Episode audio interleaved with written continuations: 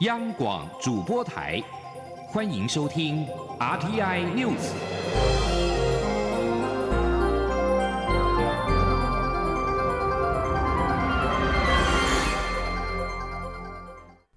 听众朋友您好，欢迎收听这节央广主播台提供给您的 RTI News，我是张顺祥。匈牙利国会二十六号批准瑞典加入北大西洋公约组织的申请，为俄罗斯侵略乌克兰引发的北约军事联盟扩张扫除了最后障碍。匈牙利国会是以一百八十八票赞成、六票反对的表决结果，批准通过瑞典申请加入北约。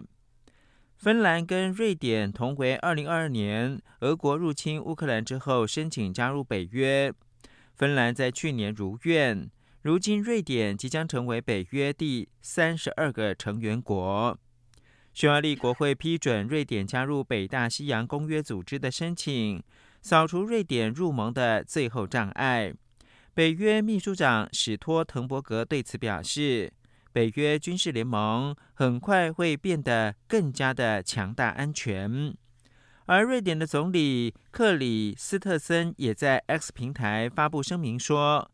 今天是历史性的一天，瑞典准备好承担自身对于欧洲大西洋安全的责任。”二零二二年二月，俄罗斯入侵乌克兰之后，瑞典放弃长期以来的不结盟政策。期盼加入北约，获得更大程度的安全。芬兰跟瑞典同为二零二二年俄国侵略乌克兰之后申请加入北约。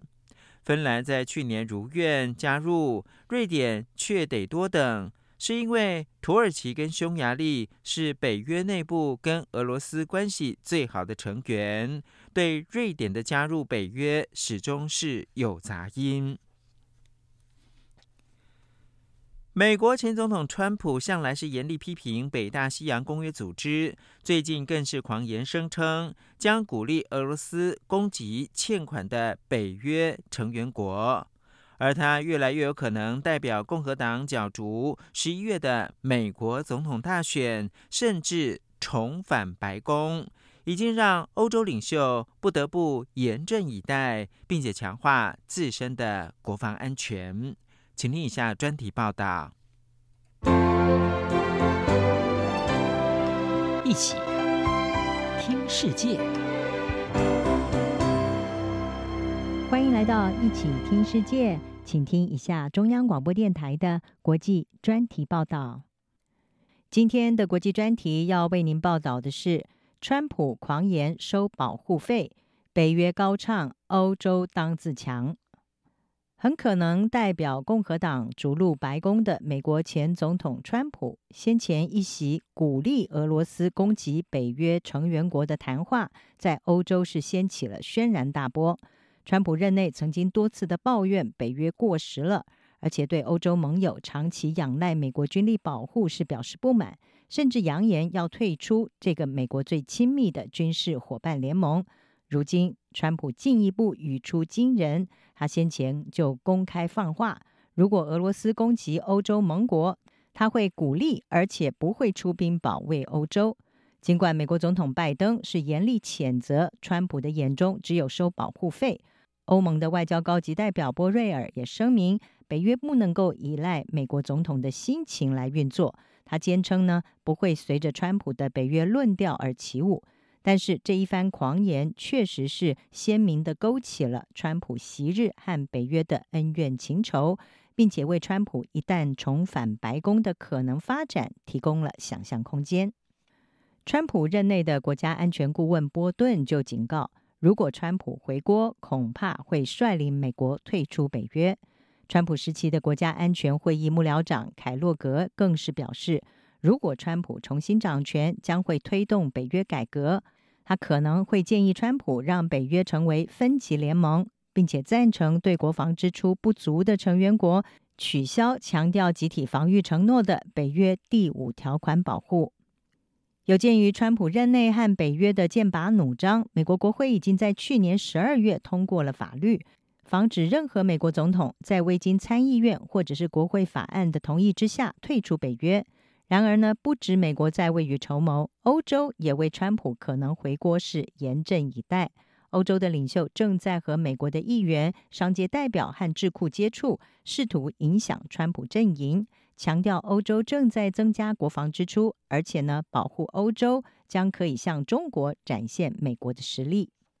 根据《华盛顿邮报》的报道，为了因应俄罗斯吞并乌克兰的克里米亚半岛，北约在二零一四年的时候定下了目标，要求成员国的国防支出在 GDP 的占比要达到两个百分点。而截至二零二三年，大多数和俄罗斯地理上最接近的国家，像是波兰、还有芬兰，以及美国和英国等主要军事大国，都已经达到这项目标。至于法国的支出占比是百分之一点九，德国则是百分之一点六五。德国总理肖兹他是说：“我们欧洲人现在和将来都必须更加关心我们自己的安全，这么做是为了自己，而不是为了川普。”北约秘书长史托滕伯格则是指出，北约三十一个盟国今年将会有十八个国家达到军费占 GDP 百分之二以上的承诺，并且也强调，从韩战到阿富汗战争，北约盟邦军队都和美军是并肩作战。九一一事件之后的反恐战争，更是北约首度的动用公约第五条来执行联合防卫。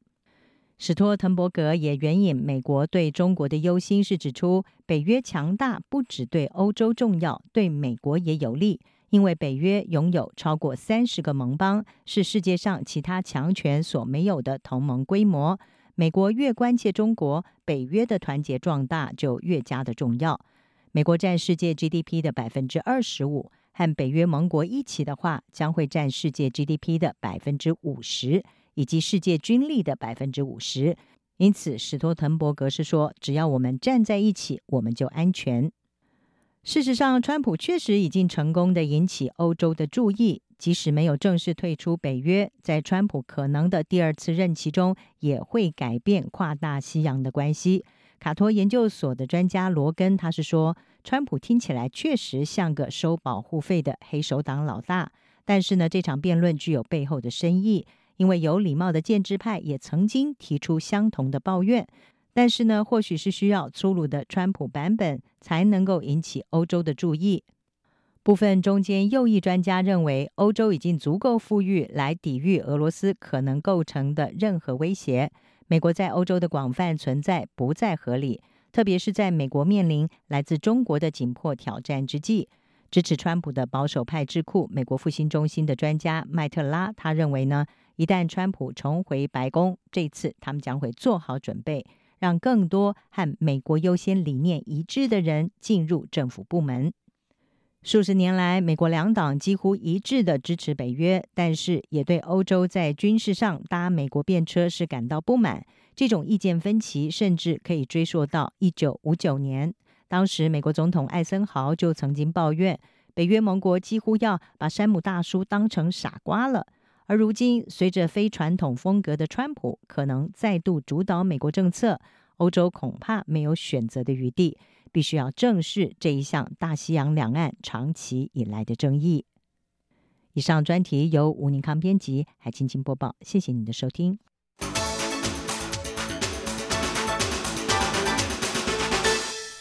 针对台日关系以及区域的情势，蔡英文总统是在二十六号在日台交流协会举办的天皇陛下华诞庆祝酒会致辞时，特别感谢日本政府在国际场合重申台海和平的重要性，强调台湾将持续强化自我防卫力量，和理念相近国家携手合作，共同守护印太区域的和平稳定。日本驻台代表片山和之致辞表示，台日是共享基本价值伙伴，是极为重要友人，而且台海和平稳定对包括日本在内国际社会也极为重要。片山同时重申，日本政府欢迎台湾申请加入 CPTPP 的立场，将对此继续的进行密切沟通。而副总统赖清德也参加酒会。致辞的时候特别说明，日本政府对台海和平稳定的重视，他期待台湾跟日本除经贸关系以及人民交流持续深化之外，也能够在台海稳定以及印太和平方面加强合作，做出贡献。请听记者王兆坤的报道。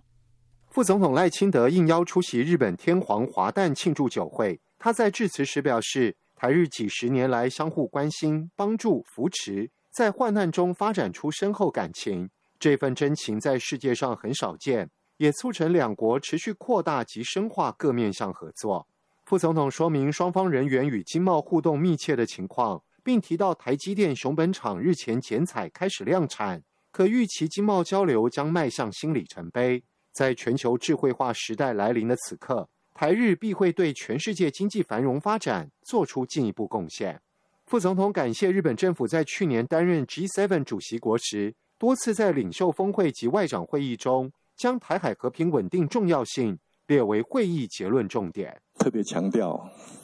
台海的和平稳定是世界繁荣、世界安全和繁荣的必要元素，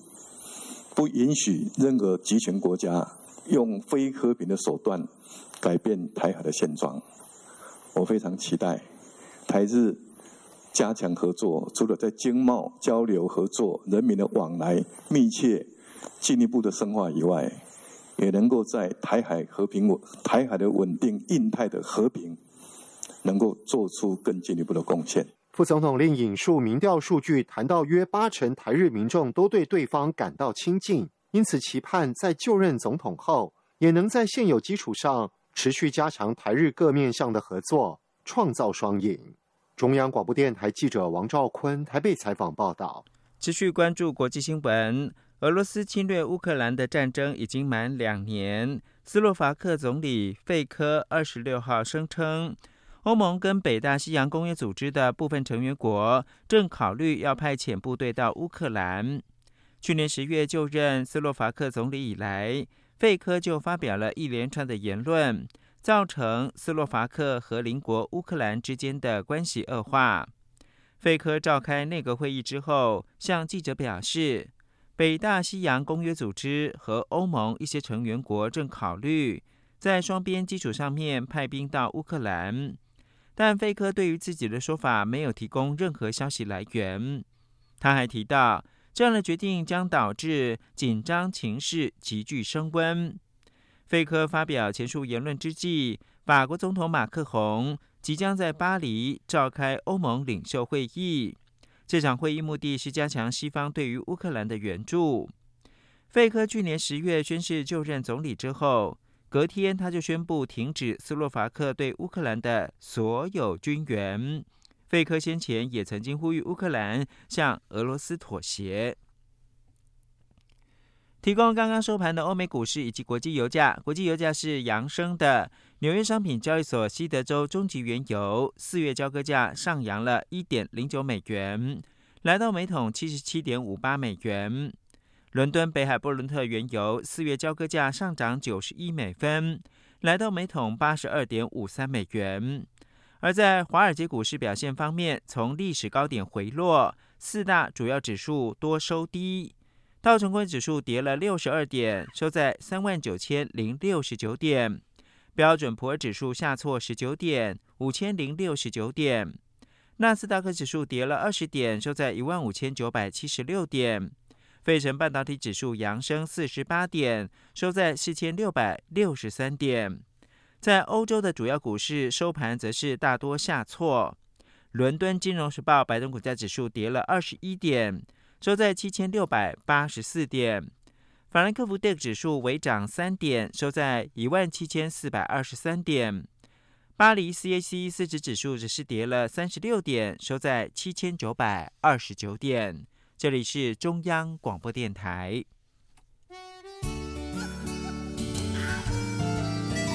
是阳光穿透了世界之窗，是阳光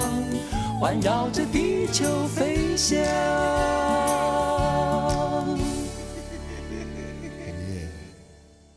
现在是台湾时间清晨六点四十四分，又过了四十三秒。我是张顺祥，继续提供新闻。首艘国造前舰海鲲军舰已经进入到博港测试 HAT 的最后阶段。今天二十七号将从台船的海昌工厂借由中信八号的服务移到干物。二十六号下午五点多，海鲲号缓缓的移动出场，船身没有遮掩，首度让外界大致一探舰体的全貌。知情人士透露，海鲲前舰目前已经进入到 HAT 的最后阶段。中信八号服务的进驻，并不是执行海测，也就是 SAT。而是后续 HAT 相关测试项目的预备清测试验，以品质跟安全为首要的执行条件。目前进度一切顺利。依照台船公司发布的测试作业相次规划表，二十七号今天上午八点到上午的十点半，执行第一阶段服务拖带，内容是服务载运到二号码头浮船航道。地点是四号码头，而第二阶段是浮船撤蹲，时间是从上午的十点半到下午的一点半，内容是服务检查跟人员定位，服务下沉完成了浮船，移除部分边墩以及中心墩，地点是在二号码头。第三阶段是拖带进物，时间是从一点半到两点半。作业内容是拖带入雾，地点是台船的小雾。副总统当选人肖美琴二十六号前往嘉义参访亚洲无人机 AI 创新应用研发中心时表示，无人机已经是广泛使用在各行各业上，尤其在国防军事上更扮演重要角色。对台湾的生存，则有刻不容缓、进一步发展的必要性。请听记者刘玉秋报道。副总统当选人萧美琴二十六号在民进党地委陈冠廷、蔡继瑜、王美惠等人的陪同下，到嘉义参观亚洲无人机 AI 创新应用研发中心，了解无人机技术与人工智慧在智慧农业、灾害应对以及环境监测等领域的应用潜力。小美琴表示，无人机在全世界而言都是各国非常有竞争力的能量。就整个全球地缘政治，在乌克兰以及其他地方，无人机也扮演越来越重要的防守攻击角色。台湾要生存，势必要发展无人机。无人机也扮演越来越重要，不管是防守或者是攻击的角色。那无人无论是勤侦监哦，或者是攻击啊，或者是防守哦，其实对台湾来讲也都有呃生存上刻不容缓的呃这个进一步发展的必要性。小美琴在会中也对研发中心的团队表示高度赞赏。他指出，无人机已经广泛使用在各行各业上。如果进一步结合现在全球比较先进的 AI、软体等，将有很多潜力与机会，也能解决人类进步所要面临少子化等问题。大家已经开始研究固流载具、无人送货等。他期望无人机与 AI 人工智慧结合。台湾不仅可以提升本土的科技创新能力，还能够在国际社会中扮演更积极的角色。陪同参访的民进党地委陈冠廷则表示，嘉义县拥有成为科技大县的潜力，透过与学术机构以及产业界的合作，可以进一步加速无人机技术与 AI 的研发与应用，为台湾经济发展、国防安全注入新动能。陈冠廷并说。针对最近中方三湖渔船骚扰金门海域事件，他认为未来可以透过无人载具的巡弋，有效强化我国海空执法量能。他也强调，将会持续加强与政府的横向沟通，争取预算支持科技创新，特别是在智慧农业、灾害预防、环境保护以及国防安全等领域，提升国家的整体竞争力。央广记者刘洲采访报道。民进党中国事务部主任吴俊志与中国学者进行视讯座谈，并在座谈当中强调，台独党纲已经是历史文件，被解读是向中国表达民进党选后的两岸立场。民进党发言人吴征二十六号表示，民进党的重要文件都有公开资讯，也有清楚的历史脉络。台湾的未来应该由台湾人民共同决定。这是台湾人的共识，也是民进党台湾前途决议文所坚持的路线。请听记者刘玉秋报道。有媒体报道指出，民进党中国事务部主任吴俊志二十五号在一场由两岸及海外华人学者共同与会的线上讲座中发表演讲，介绍民进党的主张，并在会中强调，台独党纲已是历史文件，不必再另外宣布台独。媒体解读，在蔡英文总统上任初期，曾偶有绿营学者附中交流。不过，在两岸冰冻期，民进党具党部身份人士与中国学者交流，则是首次。对于民进党中国事务部主任出席两岸学者视讯座谈，被视为在改善两岸关系踏出重要的第一步，甚至被解读是向中国传达选后的两岸立场。民进党发言人胡征表示，民进党对于两岸互动的态度就是保持善意，愿意与中国进行更多沟通与对话。吴俊志正是基于此立场受邀参与会议。吴征也指出，民进党所有重要文件都有其历史脉络，但吴俊志出席的闭门会议内容却遭媒体下标片面解读。啊，因为民进党的重要文件都是公开的资讯，并且有其历史脉络。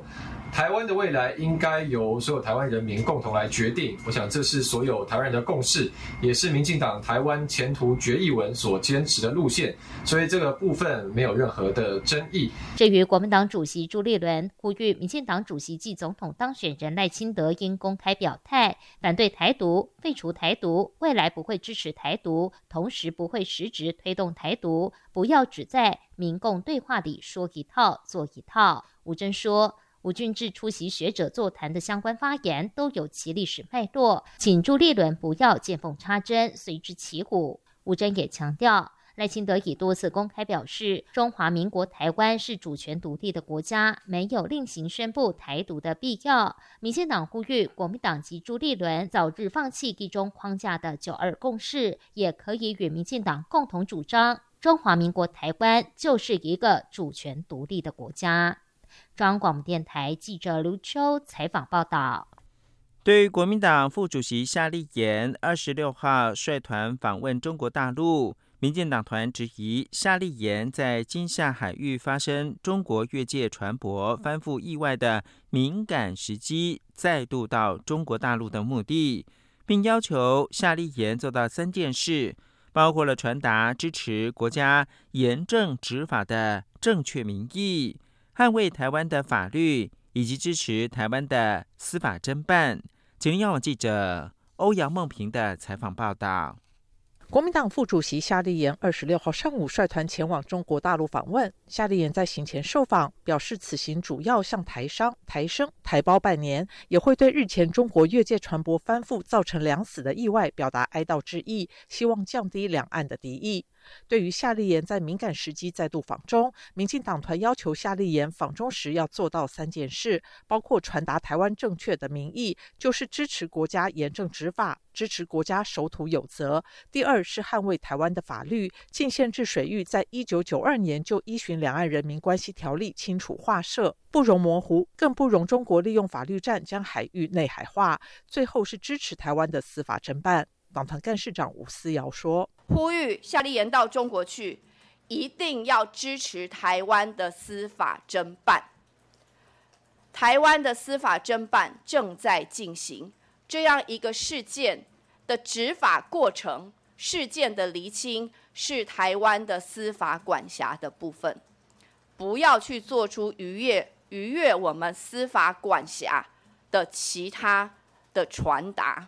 民进党立法院党团也指出，夏立言自二零二一年十月底接任国民党副主席后，前后已赴中国访问六次，而且总是挑两岸敏感时刻前往，包括二零二二年的地方选举前，也是中国因美国前众议院议长佩洛西访台而加强军演的时刻。二零二三年二月会见中国政治局常委王沪宁之后，高规格率团参加在厦门举行的海峡论坛，并在去年八月中国军机密集。扰台，以及去年底总统大选前访中，如今又在金夏海域发生意外，中国大打认知战及法律战时前往中国。他们质疑此行的目的，也希望夏立言要一致对外，共同抵御中国，而非唱和要力挺台湾，而非为难台湾。中央广播电台记者欧阳梦平在台北采访报道。国民党副主席夏立言二十六号前往中国大陆，展开为期七天的新春拜年关怀交流之行。夏立言搭机前受访表示，此行主要是向台商、台生、台胞拜年，没有计划跟中国大陆中央官员来会面。如果对方安排见面，就客随主便，不排斥见面。届时也会对于近期金门海域不幸意外事件表达哀悼之意。至于若和中国官员见面，是否会表达台湾坚定执法立场？夏立言说，国民党无论是在朝在野，都追求自由、民主、法治，希望司法处理过程当中尽快的还原事实。国发会二十六号提出一百一十三年度整体公共建设计划推动情形报告。今年整体公共建设经费接近新台币七千八百亿元，创近十七年新高，达成率则以百分之九十五为目标，较去年的百分之九十六略为下修。请听央记者杨文君报道。国发会二十六日召开第一百一十八次委员会议，会中由国发会报告一百一十三年整体公共建设计划推动情形。国发会主委高先贵在会后记者会上指出，一百一十三年公建经费为七千七百九十亿元，较一百一十二年的六千七百八十七亿元增加百分之十四点八，约创近十七年新高。高先贵说。第一个就是经济部的这个台电公司呢，它为了稳定供电，然后呃促进人员的转型呢，它基本上它呃它用它的基金预算增加了大概七百六十九亿元。然后如果呃合计这个中央呃拨补的预算五百零六亿元，那今年会有一千多亿的这些。稳定供电的一些相关的建设的这个支出。高先贵指出，由于经费大增，考量若维持过往经费达成率具有相当挑战性，将请各部会以百分之九十五经费达成率为目标，较去年的百分之九十六略为下修。他解释，去年达成率目标定在百分之九十六，是因为去年厂商库存过多，导致民间投资疲弱，因此增加政府公共建设，希望全力冲刺，提升经。济成长，今年则以百分之九十五为目标，但各机关仍可衡量过去四年机关各自年度经费执行时机，严定今年各月经费达成率目标。国发会主委龚明鑫也在会上表示，今年公共建设经费近半为基金预算，其中多数为稳定供电建设方案，有助推展能源转型及稳定电力供应，盼加速达成近零转型愿景。相关部会也应该依二零五零近零排放长期需达成目标，定定分年或阶段性关键绩效指标 KPI，逐步展现近零转型具体执行成果及减碳效益。中央广播电台记者杨文君台北采访报道：福岛核电厂去年下半年启动排放核处理水，台湾的核安会透过掌握日本排放源头等四项跨部会合作应应。核安会在二十六号表示，东电公司预计明天二十八号开始进行第四批次的排放，将排放七千八百吨核处理水，氚的总活度是一点四兆贝克。东电公司第四批次的排水作业预计以十七天的时间。为了应应日本含川的废水排放，核安会表示，透过跨部位合作，以四项配套措施应应，包括的是掌握日本排放源头资讯，进行海洋扩散每日的预报，强化海水跟渔获的辐射监测，落实资讯公开。新闻由张顺祥编辑播报。